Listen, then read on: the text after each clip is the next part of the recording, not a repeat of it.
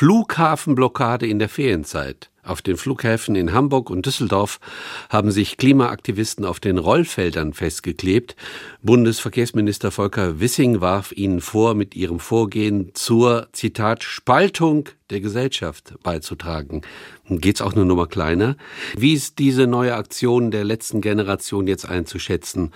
Haben sich die Klimaaktivisten zum richtigen Zeitpunkt am richtigen Ort festgeklebt? Oder ist das ein sinnloser, perfider Protest auf Kosten von Menschen, die einfach nur eins wollen, in den Urlaub fliegen? Ein Standpunkt von Janina Schreiber aus unserer Umweltredaktion. Der Abfluss in meiner Spüle ist kaputt. Egal ob ich Obst wasche oder die Kaffeekanne ausspüle, immer bleibt die Suppe im Waschbecken und läuft nur langsam ab. Und das Ganze geht eigentlich schon seit ein paar Monaten so. Jeden Tag lebe ich mit diesem Mist. Echt nervig. Mindestens genauso nervig finde ich ja die Proteste der letzten Generation. Aktuell den an den Flughäfen Düsseldorf und Hamburg.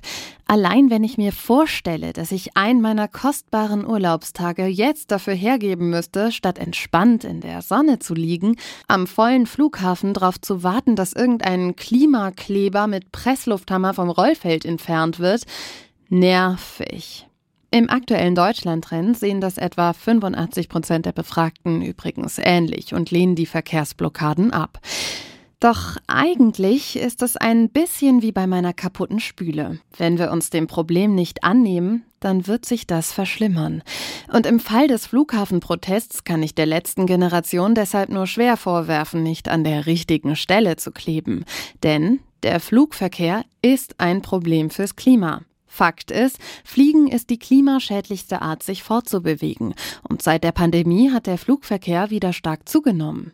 Verstehen Sie mich nicht falsch. Ich will Ihnen nicht Ihre Flugreise wegnehmen. Ich bin selbst im vergangenen Jahr noch nach Portugal geflogen. Fakt ist aber auch, wer fliegt, schadet dem Klima. Und wir sind alle gefragt beim Klimaschutz. Auch wenn sich für uns noch nicht schnell genug etwas zu verändern scheint, die Klimaproteste sorgen dafür, uns und die Politik immer wieder daran zu erinnern, dass Klimaschutz Lebensschutz ist. Und wenn das dann dazu führt, dass ich meinen nächsten Flug vielleicht nochmal überdenke, hilft das auch schon. Und ich kann eventuell versöhnlicher auf den Klimaprotest schauen, weil mehr Verständnis da ist. Meine Spüle habe ich übrigens neulich repariert. Klar, so einfach wird sich die Klimakrise nicht reparieren lassen. Aber wenn wir bald nicht damit anfangen, wird's zu spät sein.